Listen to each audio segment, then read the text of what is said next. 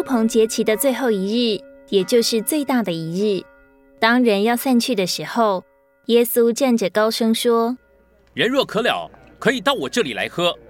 信入我的人，就如经上所说，从他腹中要流出活水的江河来。”群众听见这话，纷纷议论：“这真是那伸言者，这是基督。基督岂是从加利利出来的吗？经上岂不是说，基督是出于大卫的后裔？”是从大卫的本乡伯利恒出来的。群众中间有人想要捉拿他，只是没有人下手。以色列人整年劳苦，直到祝棚节时，他们收成了谷和酒。最后，在这一连七天的祝棚节时，聚在一起享受他们的收成。第七天是最大之日，却是大家散去的一天。末日在约翰六章和七章都出现过，然而一个是在遥远将来的终极末日，那时主要叫我们复活；一个是指我们一生中的许多末日。末的意思就是尽头。不论你是富有、健康、享乐或志得意满，总有一天末日会来到，一切的享乐会穷尽，人会觉得干渴，唯有到主这里来。才能得着活水以解干渴。主耶稣向众人高声呼喊，要人到他这里来喝活水。这证明过去七天中所享受的并不能解人的渴。但主告诉他们，他们若来喝基督，就会有活水的江河从他们腹中流出来。这活水就是从被击打的磐石流出来的圣灵。在约翰四章十四节，主说。人若喝他所赐的水，这水要在他里面成为泉源，只涌入永远的生命。在七章主进一步说，那喝他的人要流出生命水的江河来。那独一的活水江河乃是圣灵，从这一道河流要流出许多江河。这些活水的江河乃是指生命多方面的流出。这生命源自那唯一生命水的河。就是神的生命之灵，一道河是平安的河，其他的河是喜乐、安慰、公义、生命、圣别、爱、忍耐和谦卑。这些活水的江河是从我们这人的深处流出来的，这就是做生命的基督。每当我们来聚会时，若不运用灵，让我们里面的活水涌流出来，那聚会就会变成死沉的聚会。然而，若每个人都积极运用灵祷告、唱诗、赞美、宣言，就是流出活水的江河。这样聚会终必洋溢泛滥，满了生命。我们需要积极操练我们的灵，好使活水的江河能从我们里面涌流出来，供应众人，解人干渴。新入主之人腹中所流出的活水的江河，就是指着信入基督的人将要受的那灵说的。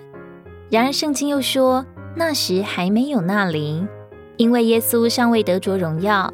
这里的那灵是指着基督的灵，以及耶稣基督的灵。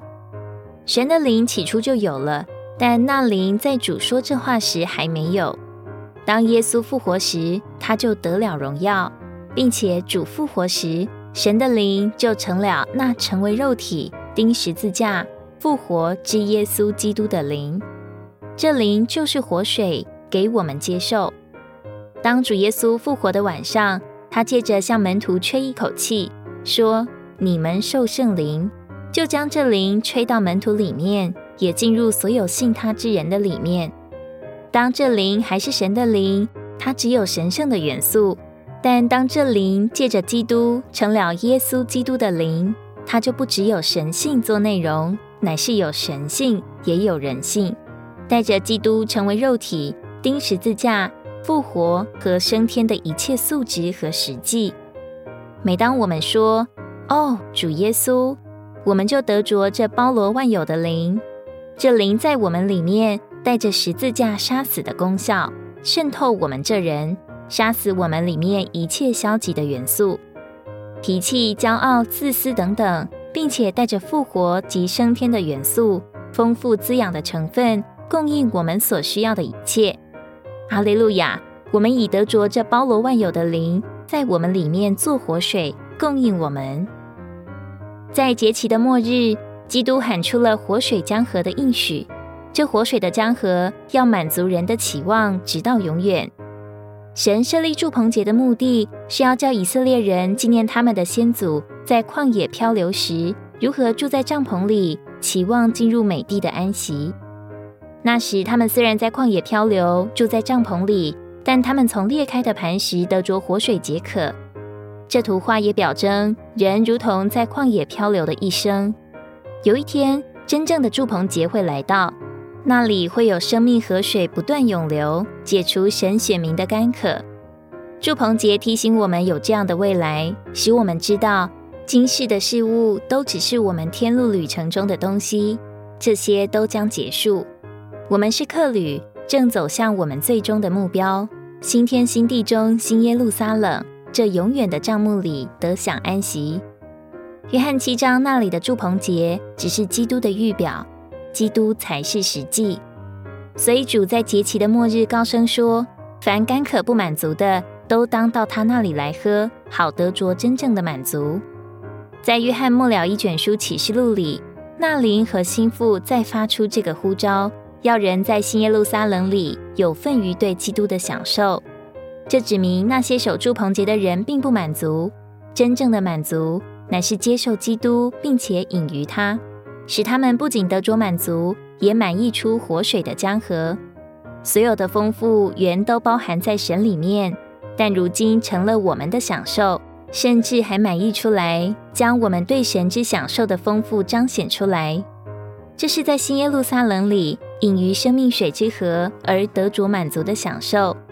因此，新耶路撒冷称为帐幕。指明凡有份于新耶路撒冷的人，都是真正守住棚节的人，有完满的享受和满足，直到永远。今天在教会生活里，我们是这一般真正守住棚节的人，享受基督做真正的活水，并预尝新耶路撒冷，得着完满的享受与满足。